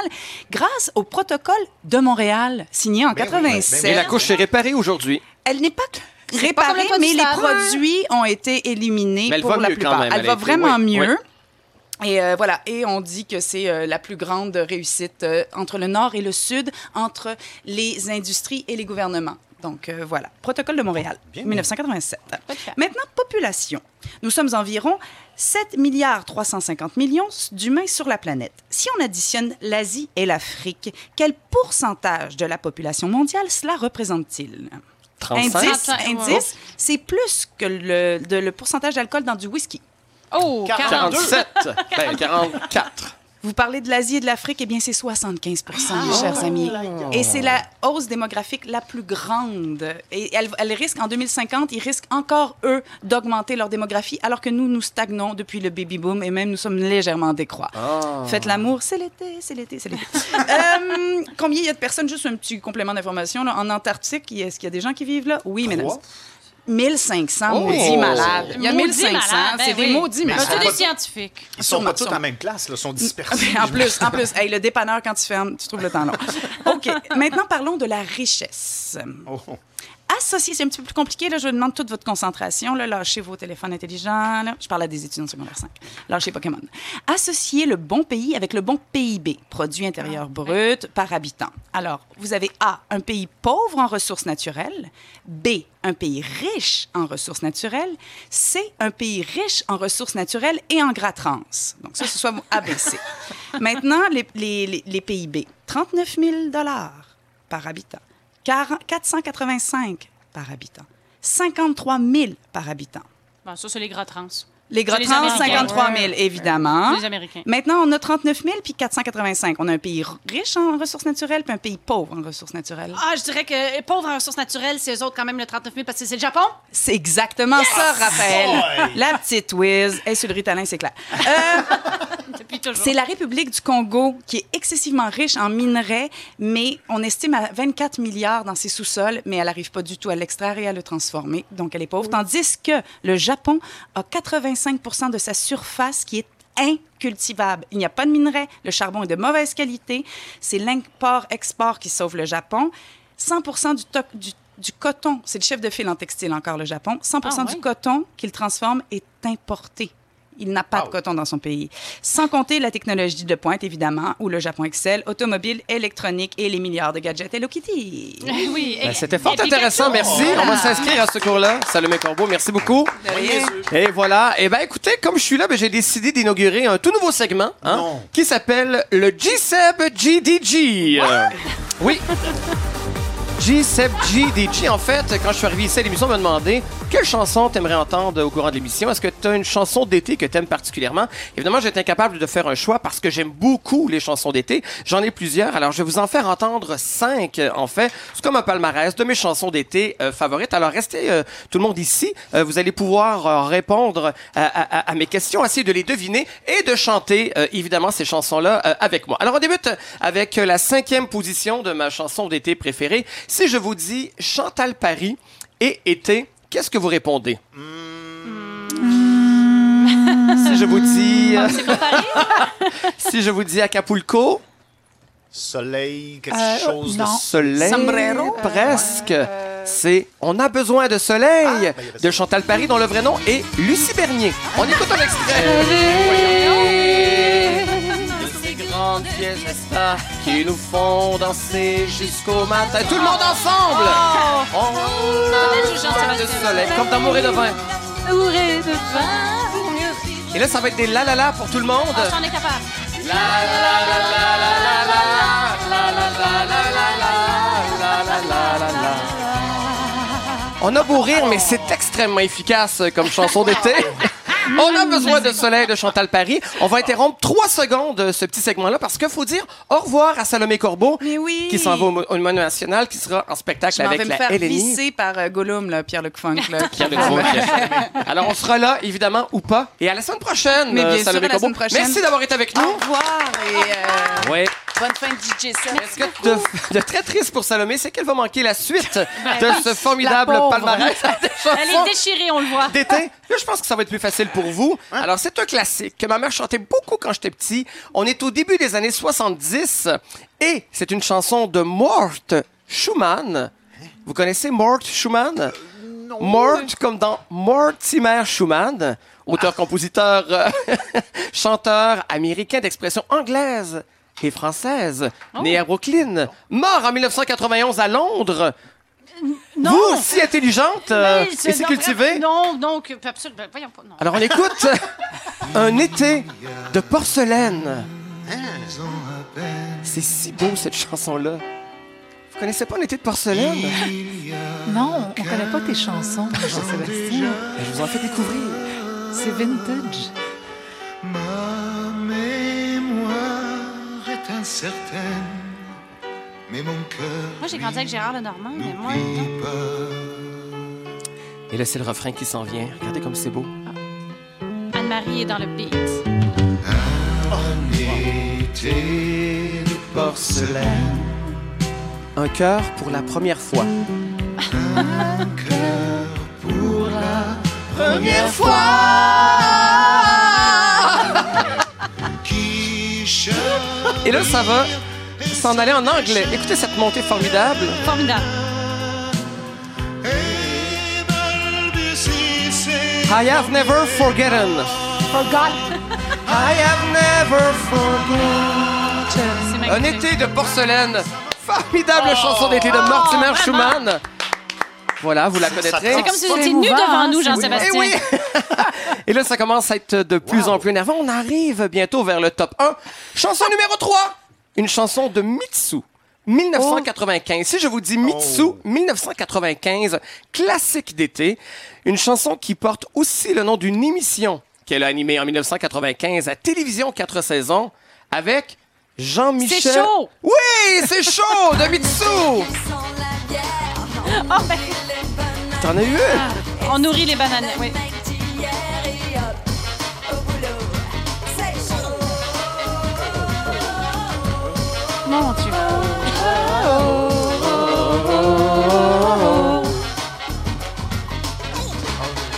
Et on ne se reverra pas du tout. C'est une coquine. C'est chaud de Mitsu, une chanson qui a déjà 21 ans, pouvez-vous croire? Non, vraiment pas. Et on se dirige vers le top 2. Une chanson de Shirley Theroux. Oh. 1997. C'était surpasse. Oui. Shirley. Theroux. Vous ne rendez pas la vie facile. Ben, arrêtez. Une très belle chanson qu'elle a présentée. Là, je vous donne un indice très facile. Probablement que là, vous allez le savoir. C'est un peu injuste. Elle a présenté cette chanson-là à Montréal en direct. Ah bon, ben oui, cette Voilà. émission qu'on a tous regardée. Avec Pierre Marcotte. Elle venait tout juste de divorcer avec Pierre Marcotte. Néanmoins, elle s'est présentée à l'émission. Alors, tout le monde se demandait comment ça va se passer. Finalement, ça a été un charme. Un ça s'est charme. vraiment bien passé Parle-moi entre de les ça, deux. des divorcés qui ont de la classe. Voilà. Et ça s'appelle Sous les tropiques. Ah, ben oui. Il y, Il y a personne qui le chante? y a personne qui le chante? Sous les tropiques.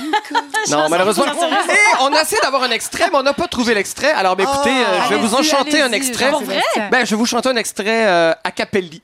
Alors, Alors c'est sous les tropiques. On claque des doigts. Wow. C'est fantastique. J'ai rendez-vous avec tous les soleils de mes vacances. Sous les tropiques de Shirley Theroux en deuxième position. Splendide. Formidable. Et voilà, c'est maintenant la première chanson de mon palmarès des meilleures chansons d'été. Je pense que oui. Oui, et ça s'appelle, je sais pas si ça vous dit quelque chose, Le garçon de la rue Masson. Non? Le garçon de la rue Mais non, évidemment. Ah mon Dieu, vous écoutez pas souvent La soirée est encore jeune parce qu'on en a beaucoup parlé. Est-ce que c'est vous, le garçon de la rue Oui, Masson? c'est hein, moi, c'est ça. voilà. Ah, Alors tu j'ai vas- lancé... Vous êtes né sur la rue Masson? Non, pas du tout. Ben. Rosemont. Rosemont, mais c'est le Mais- contraire. Quand j'étais petit, ma mère voulait pas qu'on aille euh, sur la rue Masson. C'était comme le Bronx euh, de Rosemont. Pour elle passer euh, le boulevard Rosemont, c'était dangereux. là. C'était les gens. euh, C'est vrai, euh, voilà.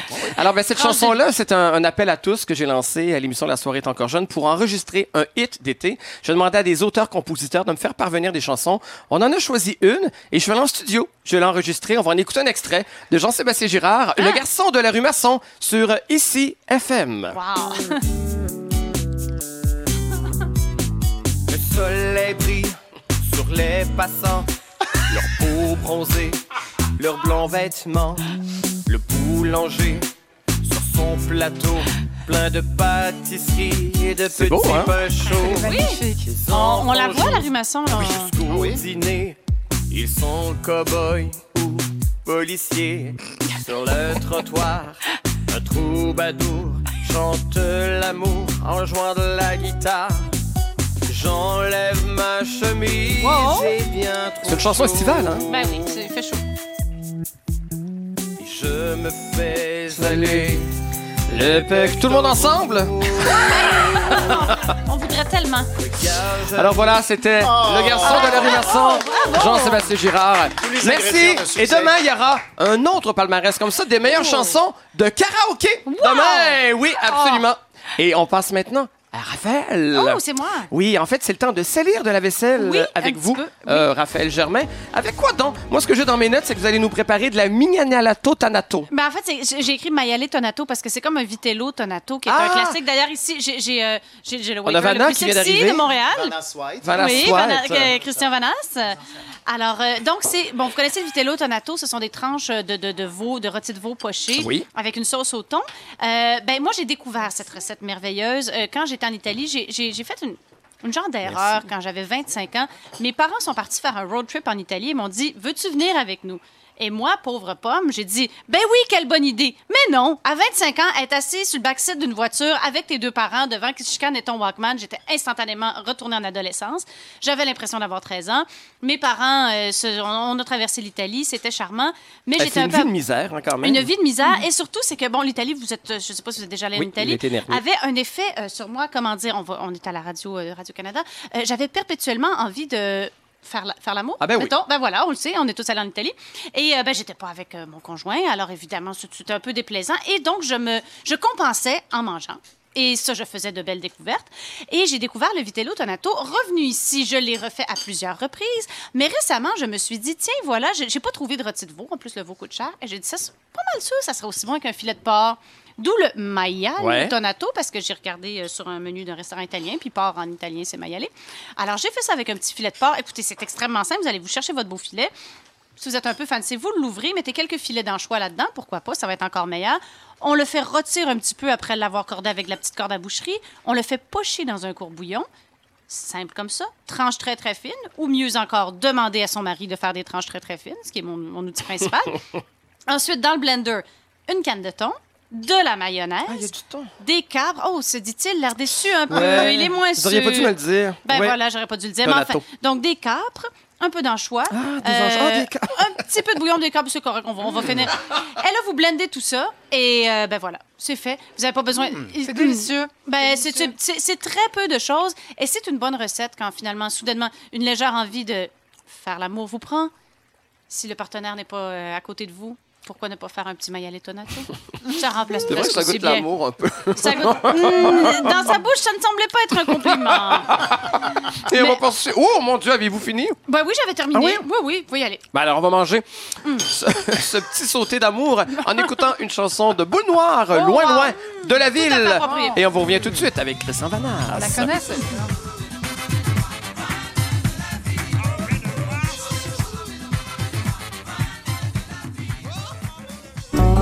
Sur ici Radio-Canada Première, c'est Jean-Sébastien Girard qui anime Parasol et Gobelets. Alors ne vous étonnez pas d'entendre des allusions à Cormoran. Eh bien, lui-même nous amène loin, loin de la ville. C'est la chronique Actualité régionale avec Christian Vanas. Oui, ben, cette semaine, je vous emmène aux îles de la Madeleine Oh. pour commencer avec une petite, une bonne et une moins bonne nouvelle. Ben, la bonne nouvelle, c'est que les îles de, Madele- euh, de la Madeleine connaissent une excellente saison touristique. Euh, les Madelinos s'en réjouissent d'ailleurs, euh, notamment à cause des retombées euh, économiques de cette activité. Mais en contrepartie, les visiteurs, il y a beaucoup de visiteurs qui viennent voir l'endroit où l'avion de Jean Lapierre s'est écrasé et ça crée un certain malaise.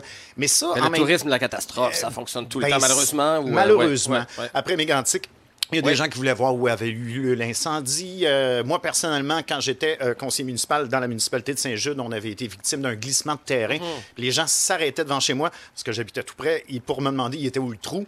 Euh, c'est- oui, oui, mais c'est- de la nature humaine, la même nature humaine qui fait qu'on ralentit sur l'autoroute quand il y a un accident dans l'autre voie. À l'île verte, il y a plein de gens qui s'arrêtent dans un petit casse-côte en Ah, face pour savoir encore. à quel endroit était le centre pour personnes âgées qui a Ouais, brûlé. Il y a des gens qui, qui- exactement. qui veulent voir le lieu. Il n'y a plus le rien, mais les gens veulent voir ça. Oui, mais c'est c'est le phénomène des wéreux. Ouais, on les appelle les ouais. wéreux. Les.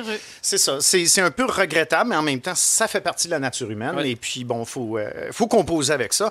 Mais simplement, on dit aux gens, ben, si vous voulez aller voir des ch- ces choses-là, soyez quand même respectueux des gens, euh, parce que les autres vivent avec ça à l'année longue et euh, pour tout le restant de leur vie. Mais bon, on va quitter un peu euh, les îles de la Madeleine maintenant, passer par Québec, où il y a eu encore euh, cette semaine vie, mort, puis résurrection du Journal de Montréal. Ben on en parlait, oui. Les deux gars qui sont à l'œuvre dans ce journal-là, c'est des gars de Québec. Puis eux autres, ils s'attendaient pas, mais pas du tout, à se faire poursuivre par un empire. Au départ, ils ont dit, OK, on arrête ça, on débranche tout, puis on, on se met en veilleuse, tranquille. On s'attendait vraiment pas à être projeté sur la place publique, d'autant qu'une poursuite avec les avocats de QMI québécois peut vous mettre sur la paille pour les 10 000 prochaines années. Ainsi que vos nombreux c'est- et vos nombreux Ouais. descendants. Donc, ça peut être assez. Mais il y a eu l'effet défibrillateur de Mike Ward qui a ressuscité un peu toute cette histoire-là en disant, bon, les gars, on va faire un spectacle bénéfice pour vous, puis euh, let's go, on y va. Alors, ça a convaincu les gars d'y retourner, et puis donc, le Journal de Montréal est bel et bien vivant, le Journal de Montréal, bel et bien vivant, il a continué à publier des nouvelles pendant ce temps-là, entre autres, un cadre de Québécois congédié parce qu'il avait eu le sens de l'humour. ça, c'est très, très drôle. une femme poursuivie pour avoir eu une tache de ketchup sur son chandail qui ressemblait trop au logo du Journal de Montréal. Donc, ils continuent. Et ils ont mis un site de sociofinancement. On peut les aider dans leur bataille contre Québécois. Euh, ils ont fait, euh, c'est sur le site Yo-Yo Molo. L'objectif est de ramasser 25 000 et les gars du Journal de Montréal mentionnent à 100 000, on gagne notre cause. À 5 millions, on paye un vrai joueur de centre au Canadien. Et à 1 milliard, on achète Québécois. Fait qu'on on leur donne un peu d'argent.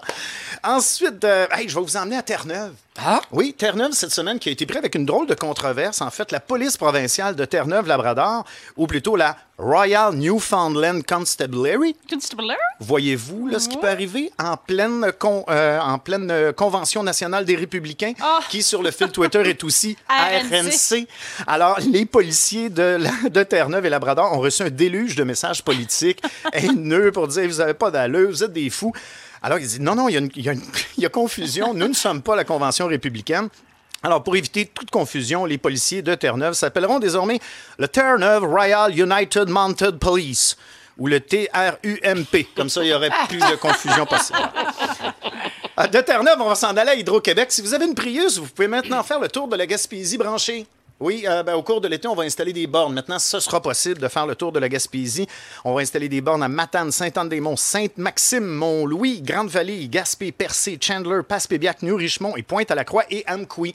Ce sera des bornes de 400 volts parce que jusqu'à maintenant, il y avait quelques bornes de 240 volts, ce qui fait que vous deviez être euh, arrêté au moins 6 heures pour recharger avant de repartir. Long. Ça, ça fait un long tour, oui. Ouais, ça fait un long tour.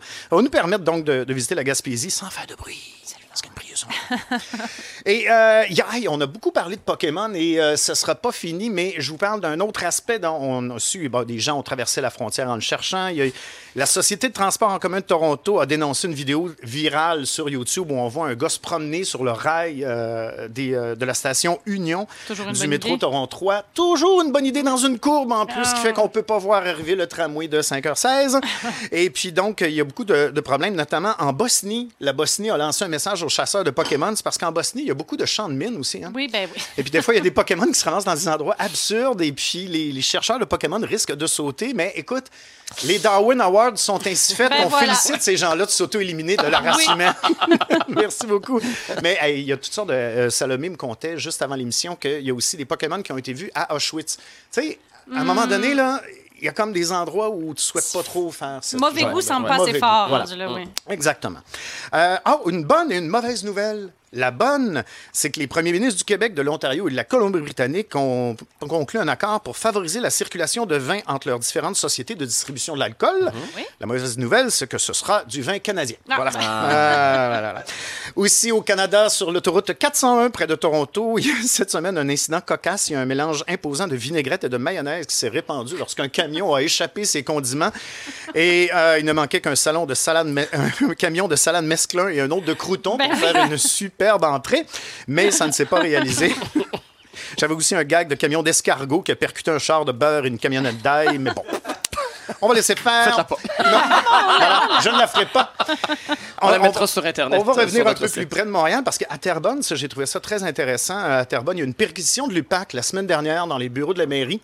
Le maire de Terrebonne, Jean-Marc Robitaille, est une cible des, euh, enquêteurs de l'UPAC pour différents contrats et euh, allusions de corruption, etc. Et euh, il a quand même annoncé qu'il restait en poste, mais qu'il part en vacances. Alors qu'il est président d'honneur du festival Vin et Histoire de Terrebonne. C'est quand même drôle, vin pour de vin. Oui, Oh, oui, tabarnak, évidemment. Mais rester en poste, partir en vacances un peu, ça s'appelle faire un samamad, je pense maintenant. Oui, exactement. je, m'en vais, je reviens. Et puis finalement, euh, dimanche, le 19 juin dernier, oui, je sais, c'est une vieille nouvelle, mais en campagne, c'est souvent ça qui arrive. Si les nouvelles nous parviennent un petit peu plus tard que tout le monde.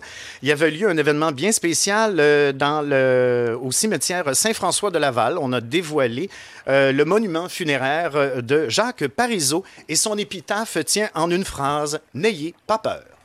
J'ai trouvé ça très beau et je voulais vous en faire part. Ben oui.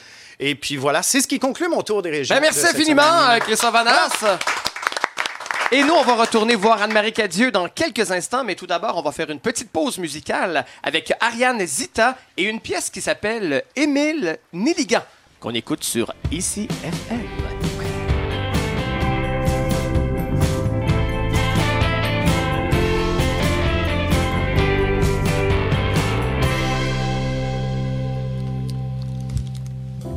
Et pour le plus grand plaisir de tout le monde, c'est la deuxième partie de l'entrevue avec Anne-Marie Cadieux. Rebonjour. Anne-Marie Cadieux. On a entendu tantôt la chanson Un été de porcelaine.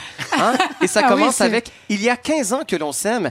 Et je calculais ça, ça fait exactement 15 ans euh, qu'on s'aime, vous et moi. La première fois qu'on s'est trouvé sur un plateau à Radio-Canada, c'est en 2001. Donc, ça fait 15 ans. Je sais pas si vous en souvenez. Tout est dans c'était tout. tout est dans tout. C'était à la chaîne culturelle, une émission qui s'appelait Aux Arts, etc., animée par la madame qui anime l'épicerie. Ah, Joanne Despins, Oui, voilà. oui. Et vous aviez chanté une chanson devant le public à l'époque. Oui, j'avais chanté une chanson de Jeanne Moreau. Est-ce que Oui, c'est ça, de- le tourbillon de la vie? ça. Non, c'était J'ai la mémoire qui Ah oui, j'ai la mémoire qui flanche. Ben voilà, j'ai Oui, la mémoire voilà. qui flanche. Voilà, Alors voilà. ça. Alors 15 ans plus tard, on en a sorti un extrait. On va se faire plaisir. C'est pas on va écouter ça. Un Oh extrait là, de vous. Bah oh oui. là. De l'émission Aux Arts, etc. On en écoute un extrait. J'ai la mémoire qui flanche, je me souviens plus très bien.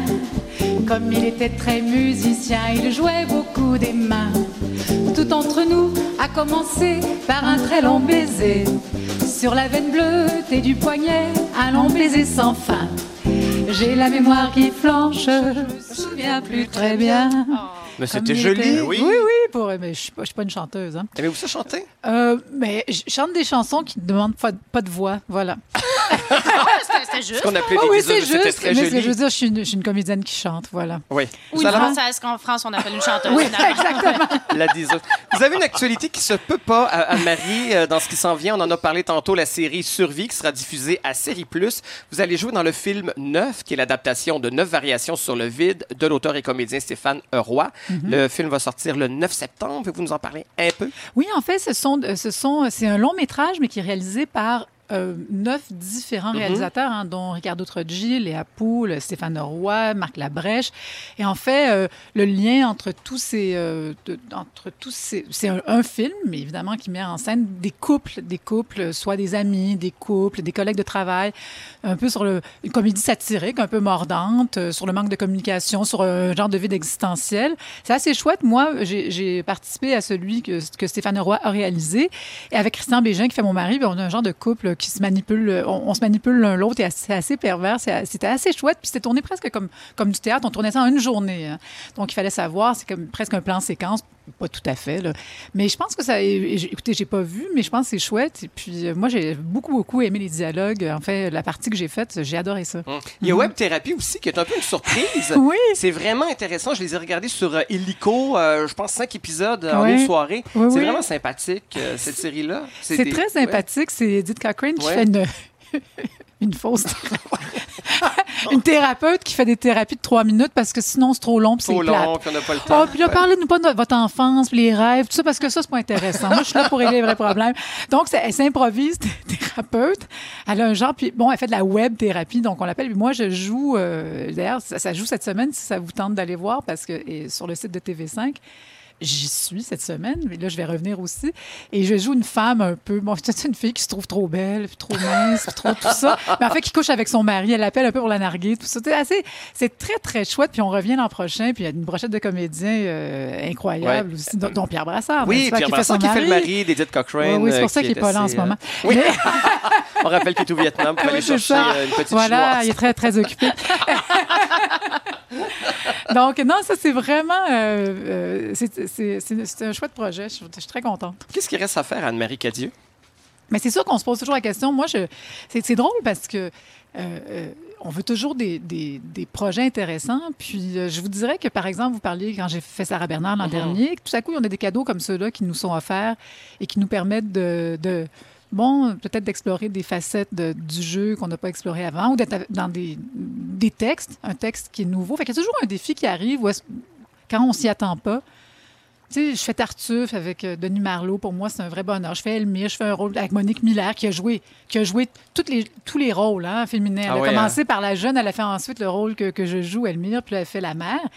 Donc, c'est toujours des aventures. Peut-être que hum, c'est ce que j'aime de ce métier-là. C'est comme, comme je vous disais au début de, au début de l'été, j'étais en angoisse. tu sais, J'étais, sur mon lit, je faisais Ah! J'avais peur de ne pas travailler. C'est toujours la peur qu'on a. pour vrai, cette angoisse-là, après tant d'années, après le succès que vous avez? Ah, évidemment. Tout le temps, on pense que là, ça va être fini pour toujours. On Mais ne peut pas, jamais nécess- t'appeler. pas nécessairement. Je, je pense, j'ai des projets, je pense que je vais toujours continuer à être comédienne, je l'espère, euh, au théâtre, mais il y a, d'autres choses. Et tout à coup, on se dit, il y a une précarité quand même. Puis quand un projet finit, qui est long, de longue haleine à la télé, on se dit, bon, est-ce que. Est-ce que je vais avoir autre chose? Moi, je gagne ma vie. Je suis une. tu sais, Je veux dire, je suis Ben, Il y a quelqu'un Masca qui... qui a duré 7 ans Sept quand ans, même, qui est se une continuité terminait. Ah. pour une comédienne. C'est formidable d'avoir cette sécurité-là. Oui, puis je, je peux pas dire que je prends quoi que ce soit pour acquis parce que vraiment, je me disais, bon, peut-être que là, parce que ça peut arriver, puis tout à coup, quand on nous appelle, ben, c'est un cadeau, on se dit, ah, bon, OK, OK, OK, c'est super. Mais le contraire pourrait arriver tout aussi bien. Alors, Ouais. alors je, je pense pas que je suis quelqu'un qui me dit, bon, ça y est, euh, c'est dans la poche. Comme personne, je pense que personne se dit ça. Ouais. Alors, je suis toujours active, mais c'est sûr que je me dis, bon, si jamais j'avais rien, j'écrirais quelque chose ou je me, tu sais, bon, évidemment, je fais Vous beaucoup de théâtre. quoi? Ben, j'écrirais au théâtre ou j'écrirais quelque... Mais je me dis toujours, on, on peut créer son travail, peut-être. Euh, Guylaine Tremblay avait dit ça, puis je l'ai fait plus jeune. Donc, je me dis toujours, on a des ressources, mais, mais c'est quand même toujours très agréable de penser que tout à coup, on se lance dans des nouveaux projets avec des gens qu'on connaissait pas. C'est c'est- c'est quand même un métier extraordinaire, je Alors, dirais. alors Bon. ce sera toujours extraordinaire de vous suivre, Anne-Marie. Cadieux. Dans 15 ans, j'espère que je vous aurai encore euh, quelque part euh, en entrevue. Oui, je l'espère Ah, aussi. C'est si beau. Merci beaucoup Mais merci pour à cette vous, émission formidable. C'est bien gentil de, de m'avoir accueilli chez vous pour euh, ce remplacement de Pierre, qui, je le rappelle, est en adoption en Chine pour aller chercher une petite vietnamienne. En Chine. Merci beaucoup aux trois gobelets présents aujourd'hui, Raphaël Germain, Christian Vanas et Salomé Corbeau qui a dû nous quitter. On rappelle qu'elle est avec Pierre-Luc Funk, entre autres ce soir au Monument National à 19h dans le cadre de ZooFest pour un spectacle d'improvisation avec la LNI. Demain, émission formidable encore une fois. Les trois gobelets seront Sophie Fauché, Mathieu Prou et Dominique Lévesque. On va recevoir entre autres Florence Lompré, euh, alias Gabi Gravel, et en perfond Philippe B ici à l'émission. Et on va aller déranger Marina Orsini durant ses vacances et même le King lui-même. On va les ranger au Oh. téléphone en direct de l'orphelinat. Avec un peu de chance, on va entendre les premiers gazouillis de Chantal. Merci. Merci à toute l'équipe d'avoir été là. On se retrouve demain à 17h. Je vous souhaite une excellente fin de soirée. Merci tout le monde. À demain.